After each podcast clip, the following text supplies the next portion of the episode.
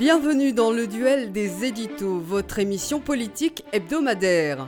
Au sommaire, comment faire voter les jeunes à moins de deux mois de l'élection présidentielle, 63% des 18-30 ans se disent intéressés par la campagne et moins de la moitié affirment qu'ils iront voter au premier tour selon un baromètre OpinionWay. Comment réconcilier les jeunes avec les urnes? Comment les candidats tentent-ils de les séduire? C'est le débat de la semaine. Jacques de Guilbon et Alexis Poulain vous livrent ensuite leur actu du monde d'après. Mais d'abord, après Éric Zemmour, c'est au tour de Valérie Pécresse de faire référence au grand remplacement lors de son grand meeting de campagne. Une théorie considérée comme complotiste et qui a provoqué des divisions au sein du camp LR. Alors, sur quoi s'appuient certains pour donner du crédit à ce concept décrié? Comment a-t-il fini par gagner la droite républicaine? C'est l'actu des éditos, avec une première question, messieurs. Selon vous, en utilisant l'expression grand remplacement, Valérie Pécresse a-t-elle réussi un coup politique pour draguer l'électorat zémourien ou a-t-elle précipité sa perte? Bonjour Jacques. Bonjour Alexis.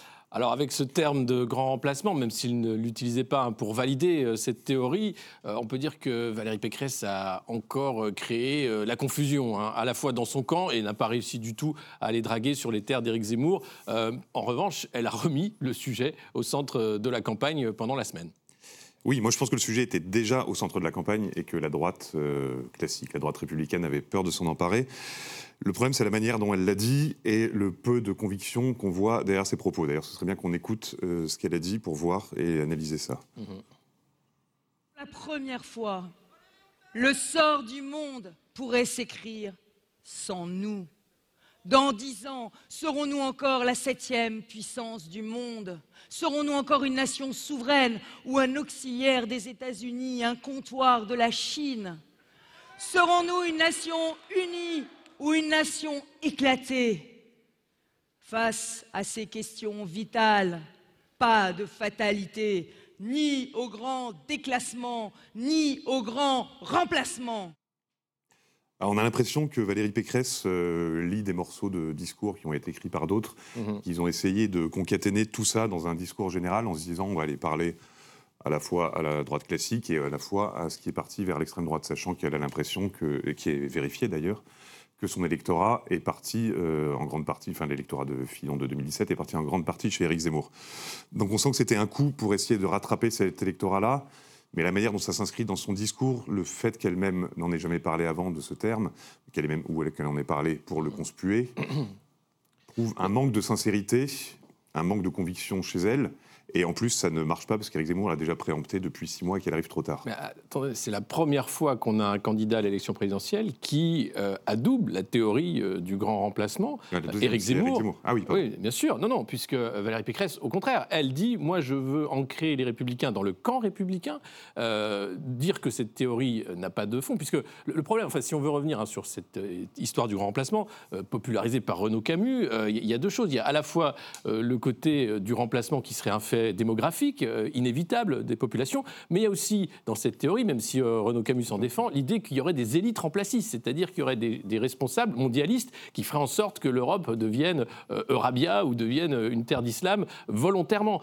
et là, on peut, c'est l'aspect culturel, pas seulement démographique, qui est, à débattre. Chez LR comme au Front National, au Rassemblement National, le grand remplacement, c'est niette, c'est une théorie qu'on récuse en disant non, on ne peut pas aller sur ces terres-là. Et le seul aujourd'hui qui en a fait son cheval de bataille, quasiment, c'est Éric Zemmour. Et c'est ça qui fait que je pense que Valérie Pécresse est obligée euh, de se positionner en disant nous n'irons pas sur ces terres-là, mais néanmoins, nous sommes conscients euh, de ce qu'est aujourd'hui euh, la migration et, l'accueil et, et l'enjeu culturel, civilisationnel. Oui, mais alors c'est terrible que le fait d'employer deux mots disqualifie quelqu'un, c'est-à-dire pour dire la même chose que, ce qu'on voit. Euh, grand remplacement, quand si vous reprenez les propos de Renaud Camus, donc qui a créé ce terme, mmh.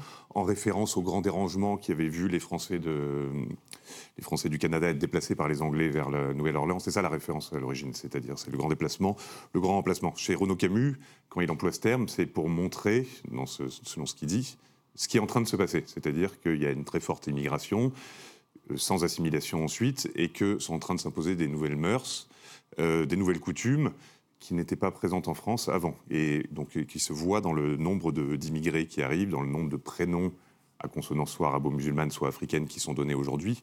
Euh, c'est ça que veut montrer Renaud Camus. Euh, c'est pas euh, une théorie complotiste chez Renaud Camus euh, de dire il y a des gens qui ont organisé ça pour remplacer la population française, c'est de constater ce qui se passe. Bah, Ensuite, qu'il y ait des gens qui s'en soient, là-dessus. qui s'en soient Mm. emparés pour en faire une théorie complotiste, c'est pas faux. Euh, mais là, on voit que Valérie Pécresse veut essayer de se placer sur le terrain de l'immigration Oui, euh, fortement, oui. et que comme Éric Zemmour a poussé euh, loin le curseur, elle est obligée d'employer ce terme, parce que dire il y a trop d'immigration, ça ne résonnerait à l'oreille de personne, sachant que toute la droite est à peu près déjà convaincue de ça. Donc elle a essayé de faire ce coup-là, tout en n'assumant pas le mot qu'elle a prononcé elle-même ou que quelqu'un d'autre a écrit pour elle. Bah, c'est ni grand déclassement, ni grand remplacement, mais surtout c'est ce fourre-tout. En fait, l'idée derrière ces, deux thèmes, hein, grand déclassement, grand remplacement, c'est quand même le déclinisme. L'idée que la France va mal, euh, euh, qu'on a eu nos, belles heures derrière et que cette nation française, finalement, euh, n'a pas d'avenir ou un avenir coincé entre l'Empire américain, l'Empire chinois et une Europe euh, dont on ne sait pas si elle va devenir fédéraliste ou qui empêcherait euh, euh, la, la survenue de champions français, etc. Avec, bien sûr, euh, l'idée que la migration euh, n'a fait que se multiplier ces dernières années euh, et que l'intégration, enfin la façon dont on fait nation, dont on intègre les populations immigrées, s'est bloquée ou du moins ne fonctionne plus comme elle l'a pu le faire auparavant. Le seul problème dans, cette idée du grand remplacement de, de Renaud Camus, et, c'est là où il joue un, double jeu, puisque lui utilise parfois, alors il l'a arrêté, mais dans les années 2010, euh, l'idée de génocide à bas bruit, l'idée d'un remplacement d'une population par une autre quand même. Quand il veut euh, parler de grand remplacement, c'est culturel et civilisationnel. Oui. C'est pas racial. C'est pas la question, n'est pas de savoir. euh, Alors si, lui, parle de... de- de races qui coexistent. Lui ne parle pas de hiérarchie des races, mais c'est une théorie racialiste. Pas raciste, mais racialiste. Oui, si vous voulez, mais c'est pas vraiment ça qu'il dit. Enfin, pour lui, c'est euh, en quoi la culture française est changée par les nouvelles cultures qui arrivent. C'est pas la question, n'est pas euh, la couleur de peau de la personne euh, qui est Aussi. arrivée. C'est surtout pour lui euh, les cultures africaines et les cultures musulmanes qui sont arrivées euh, frontalement en France dans les 40 dernières années, sans qu'on s'en soucie et sans qu'on prenne le temps d'essayer de les assimiler ou de, ou de vivre avec elles. Et euh, on a vu récemment avec le reportage fait à Roubaix qu'il y a des lieux comme ça qui existent aujourd'hui en France. On ne peut pas dire le contraire, qu'il n'y a pas des endroits où les gens ne sont pas obligés de vivre selon des mœurs qui n'existaient pas ici avant et qui ont été euh, récemment importées. Je ne pense pas qu'on puisse se réjouir de ces mœurs-là, qui voilent les femmes, qui font des poupées sans visage, qui voilent les petites filles. Je pense que vous serez d'accord avec moi là-dessus. Et c'est ça, je pense, que Renaud Camus veut dénoncer, et évidemment une partie euh, de l'extrême droite. Mais Renaud Camus n'est pas un homme politique lui-même. Non, Lui non. a écrit ça. Et ce qui est Le problème, c'est comment les LR se retrouvent euh, face à ce terme-là et comment ils sont obligés de le reprendre euh, sans vouloir l'assumer. Ben, c'est à cause d'Éric Zemmour, euh, qui est, comme je le dis, le seul candidat qui ouvertement prend ces thèmes-là, euh, n'a pas de pudeur de gazelle vis-à-vis de ces thèmes-là et les utilise comme un programme. Euh, le, seul problème, la limite de, ce programme, c'est que derrière l'idée de, la lutte contre l'idée d'un grand remplacement, il y a la rémigration. C'est-à-dire euh, euh, relocaliser de manière non violente les populations euh, exogènes, puisque j'emploie les termes là de, Renaud Camus, dans leur pays, en disant il faut que les races cohabitent chacun chez soi et, et tout ira bien. Mais cette remigration, elle est quasiment impossible à faire. Et puis comment vous faites en fait pour dire que euh, quelqu'un issu d'un couple mixte, par exemple, euh, il est français Euh, Quand on parle d'immigrés de première, deuxième, troisième génération, au bout de la troisième, on peut considérer qu'on n'est plus immigré, qu'on est français quand même, même Ouais. au bout de la deuxième. Donc il y a, tout- il y a toute une question sur la pureté de la race, l'idée de français de souche, qui, qui- qui est difficile en fait à défendre et qui est impossible à mettre en place en réalité. Alors on peut contrôler les flux migratoires, on peut maintenant se poser la question de, à quoi sert l'Europe euh, au contrôle des frontières, on peut se poser la question de l'accueil aussi, Euh, on parlait des mineurs isolés, il y, a- il y a plein de thèmes qui sont réels et où là il faut des réponses politiques. Euh, maintenant sur le fantasme de la rémigration, ça me paraît être un programme impossible Oui, mais en vous, vous remarquerez que même Éric Zemmour n'a pas parlé de remigration pour l'instant. C'est pas dans son programme. Non, mais c'est ce qui est derrière l'idée. Il peut y avoir une autre idée qui est celle de l'assimilation, c'est-à-dire de faire de ces gens-là Changer de prénom. plus que des Français de papier, des Français de mœurs. Oui, c'est ça, et, et c'est pour ça que Éric Zemmour parle de, parle de prénom. Mais on ne peut pas nier que depuis euh, 30 ans, et d'ailleurs avec une accélération euh, rapide ces dernières années, euh, une très grande euh, part d'enfants qui naissent en France sont des enfants soit de couples mixtes, soit de couples immigrés, et que ça ne fait que monter depuis 20 ans. Vous avez des chiffres comme ça, c'est passé de 10 à, à 20 ou 30 euh, en 20 ans. Euh, donc on peut pas dire là-dessus qu'il n'y a pas euh, quelque chose qui change dans la population française. 75% c'est deux parents français. Hein, les naissances en France encore aujourd'hui. En 1980, ça devait être 95 Oui, mais bien sûr que, et tout comme la, part d'étrangers au sein de la population française augmente depuis les années 70. Ça aussi, c'est un fait. mais on est loin d'un grand remplacement. On est sur des échelles de 12% de population étrangère en France. Donc on n'est pas sur du 50 Après, la question culturelle, ça c'est une vraie question. Euh, et, évidemment qu'il est important de défendre aussi l'identité. Euh, alors la question d'identité, à chaque fois, c'est un tabou. Hein. Euh, or, qu'est-ce que c'est que l'identité française? Il y a des pays qui n'ont pas ce tabou de l'identité, qui au contraire essayent de, savoir ce qu'ils sont et comment ils existent. nous, avec, je pense, aussi la construction européenne, on a voulu diluer finalement l'idée d'identité nationale, de peur hein, que les nations fassent, à nouveau la guerre, et on arrive à ce degré zéro finalement de la réflexion politique. Oui, qui est ce qu'on voit chez les républicains, où euh, Valérie Pécresse s'est fait taper, tirer dans le dos par euh, ses amis des républicains. Elle est allée toute seule au front là-dessus en se disant je vais récupérer cet électorat-là. Non seulement elle ne l'a pas récupéré, mais en plus elle risque de perdre une partie de son électorat précédent et ses derniers amis euh, aux républicains. Place au débat de la semaine. Elle boude l'isoloir mais bat le pavé, la jeunesse et l'électorat à séduire pour les candidats. Campagne sur les réseaux sociaux, applications dédiées, soutien d'influenceurs, tous les moyens sont bons pour la ramener vers les urnes. La jeunesse a-t-elle réellement tourné le dos à la politique ou seulement à ses représentants? Commençons justement par jauger une proposition portée par trois candidats. Le droit de vote à 16 ans.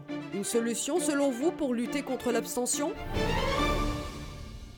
Alors pour moi, c'est la solution la plus bête qu'on puisse imaginer. C'est-à-dire que ça ne ferait que faire augmenter l'abstention, mmh. d'abaisser le droit de vote à 16 ans. À moins que les gens aient envie de voter entre 16 et 18 ans, puis ensuite plus du tout jusqu'à 35 ans. Parce que ce qu'on constate, c'est que voilà, mais les records d'abstention, euh, on le sait, ont lieu euh, chez, les, euh, chez les jeunes gens entre 18 et 30 ans. Donc ABC ne ferait pas, augmenterait le corps électoral évidemment mécaniquement, mais ferait encore augmenter l'abstention. Hum. Euh, la question, je ne pense pas qu'elle est de, baisser l'âge du vote, elle est de comment intéresser de jeunes citoyens à la chose politique. Euh, le problème, c'est la dépolitisation euh, des populations. Enfin, quand on voit qu'aujourd'hui, la jeunesse se sent moins proche d'un parti ou même moins connaisseuse hein, des, idées politiques euh, qu'il y a de ça quelques années. C'est ça qui devrait euh, inquiéter. C'est pas l'âge finalement euh, de voter. Je pense que on peut voter à 16 ans, mais si, on ne sait pas ce qu'est la politique, si on ne sait pas ce que sont les idées politiques, si on ne sait pas ce que c'est que le marxisme, la droite, la gauche, le libéralisme, ça sert à rien. Donc c'est une question d'éducation nationale, c'est une question d'instruction, c'est une question d'éducation civique. Et c'est pas une question d'âge du vote. or, qu'est-ce qu'on voit aujourd'hui dans l'école? Bah, C'est un abaissement du niveau et c'est certainement pas l'idée de vouloir faire des citoyens éclairés qui vont ensuite voter en connaissance de cause ou se rapprocher de partis. Euh, Je reconnais là votre côté décliniste, oui. non, c'est pas... va mal, tout va mal, si. Euh, non, non, mais je suis parfaitement d'accord avec vous, avec vous là-dessus, et j'allais le dire aussi.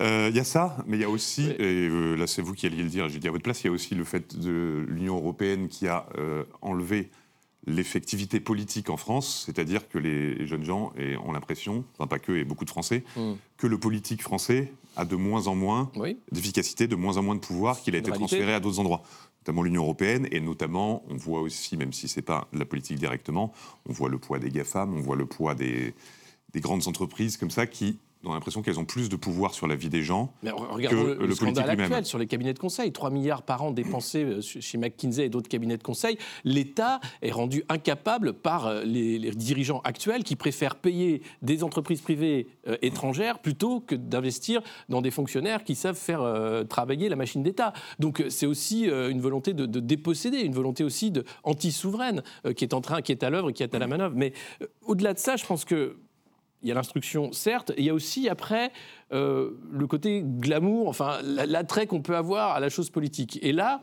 euh, on voit des responsables politiques, des candidats à l'élection présidentielle qui ne font pas rêver, euh, qui vont avoir beaucoup de mal à emmener une dynamique de jeunesse. Alors, il y a quelques exceptions. Hein. On peut regarder Éric Zemmour notamment, qui a réussi hein, à attirer beaucoup de jeunes. Jean-Luc Mélenchon. Quoi que Éric Zemmour soit encore plus bas chez les jeunes, beaucoup plus bas que Marine Le Pen ou beaucoup plus bas que Jean-Luc Mélenchon et Emmanuel Macron. Mais il a réussi quand même, en, partant de, nulle part, à avoir une, frange jeune assez large, euh, comparée à, d'autres partis qui vont avoir du mal. ELV aussi, on pouvait s'attendre à ce qu'il y ait davantage de jeunes euh, qui sont euh, conscients des enjeux climatiques, qui pourraient voter naturellement pour les écolos. C'est pas du tout le cas. et puis, alors le PS, alors là, c'est la Bérésina. je pense que les jeunes avec Hidalgo, je ne sais même pas si ce mouvement existe. J'ose imaginer que oui, mais je ne sais pas combien ils sont.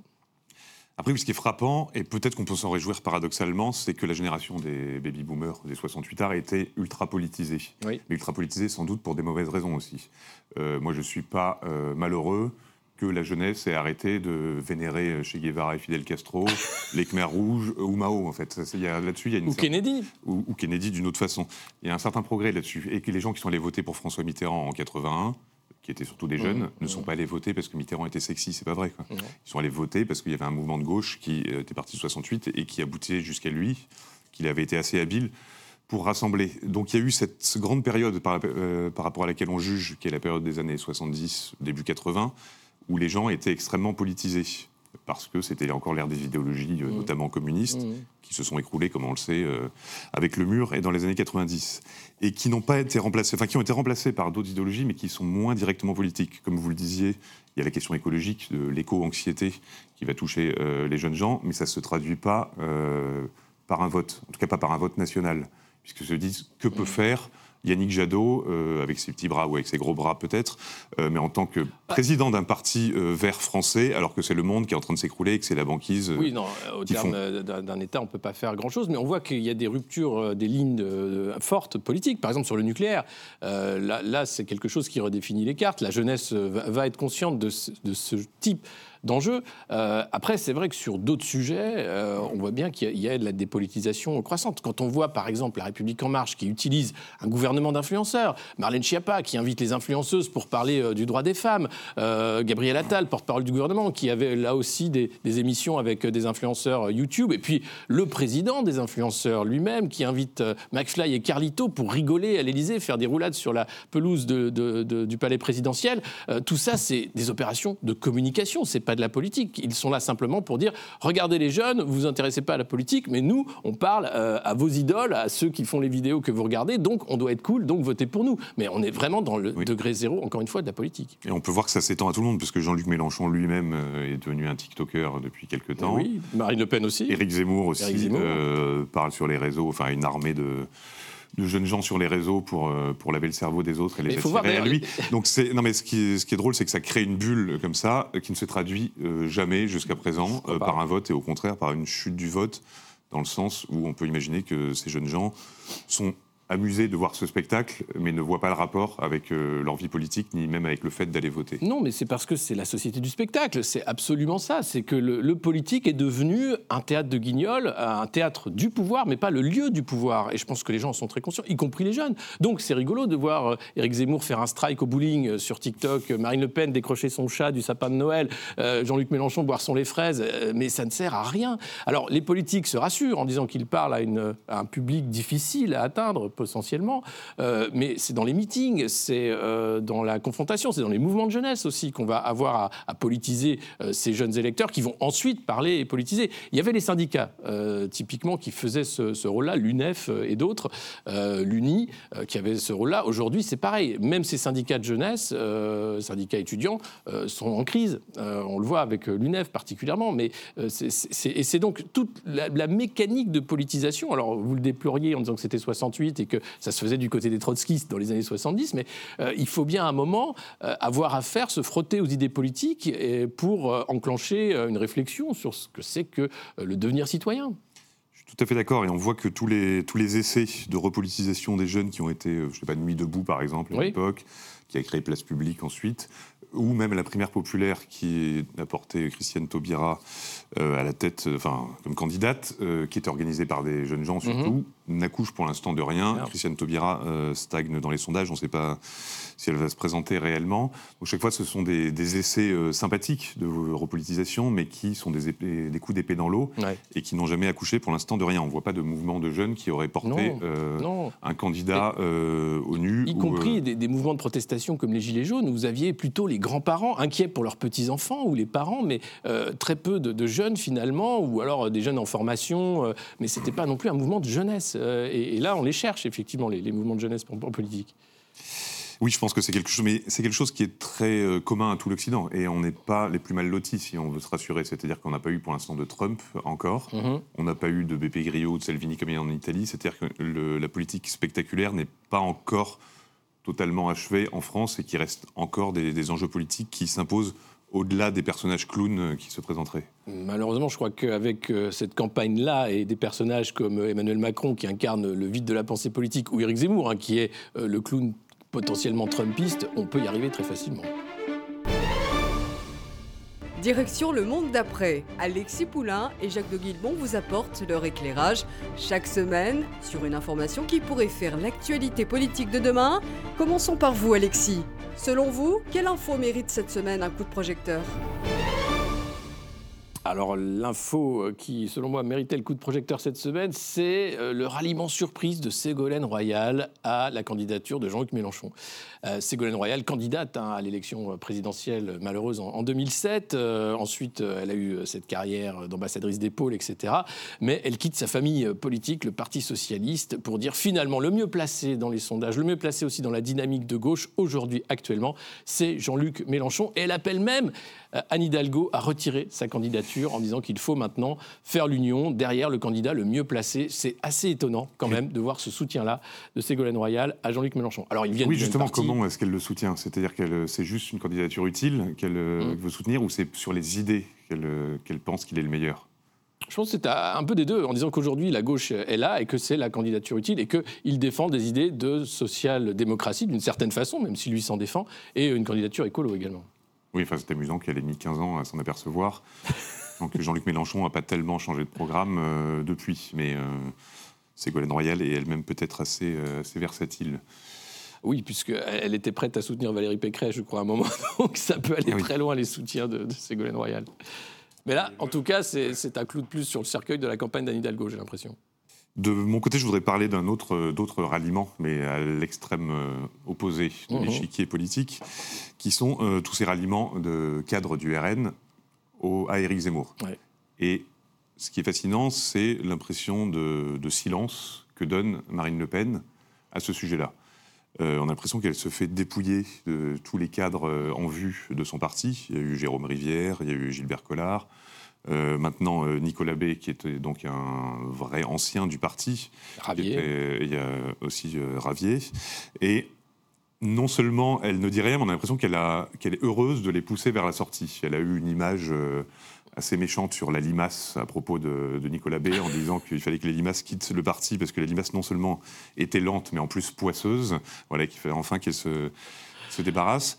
Et ils sont tous en train de, partir, mais elle-même, qui n'est plus présidente du Rassemblement national d'ailleurs pour l'instant, parce mhm. qu'elle est euh, uniquement euh, candidate, on a l'impression qu'elle qu'elle s'en moque, qu'elle est au-dessus de ça, et que peu lui importe euh, ce qui restera du Rassemblement national après cette élection.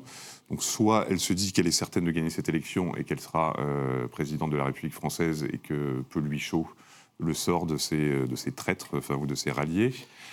Soit, soit il y a quelque chose que je ne comprends pas, ou alors peut-être qu'elle est en train de préparer des ralliements incroyables d'une autre façon, soit, encore une fois, comme c'est souvent le cas au Rassemblement national, il y a quelques personnes autour d'elle qui font un nettoyage complet et qui vire tout ce qui n'est pas euh, à la botte de la patronne. Ben, enfin, elle ne peut pas imaginer gagner une élection présidentielle sans équipe. Euh, c'est ça qui est assez étonnant. C'est-à-dire que euh, chaque cadre qui part, c'est un ministre aussi qui ne reviendra pas. donc ça paraît compliqué déjà d'enclencher une dynamique et de se rassurer. Alors peut-être qu'elle est dans la méthode Coué, hein, qu'elle se dit que tout va bien dans les sondages, que finalement elle n'a même pas besoin de faire campagne. Elle n'était pas mercredi à l'invitation de la ruralité pour parler de ruralité, qui est un thème quand même central du Rassemblement national. et elle se dit bah, je liquide le parti. Euh, à fait cessante euh, en disant c'est ma dernière campagne et après ça, ciao, débrouillez-vous avec ce qui restera de, cette droite-là. On va voir ce qui va se passer dans les semaines qui viennent en tout cas. Avec plaisir. À bientôt, Alexis. À bientôt, Jacques. C'est la fin du duel des éditos. Vous pouvez retrouver cette émission en replay sur notre site rtfrance.tv et en podcast sur toutes les plateformes. Vous pouvez également réagir dans les commentaires et sur les réseaux sociaux via le hashtag LDDE. À la semaine prochaine pour un nouveau duel des éditos.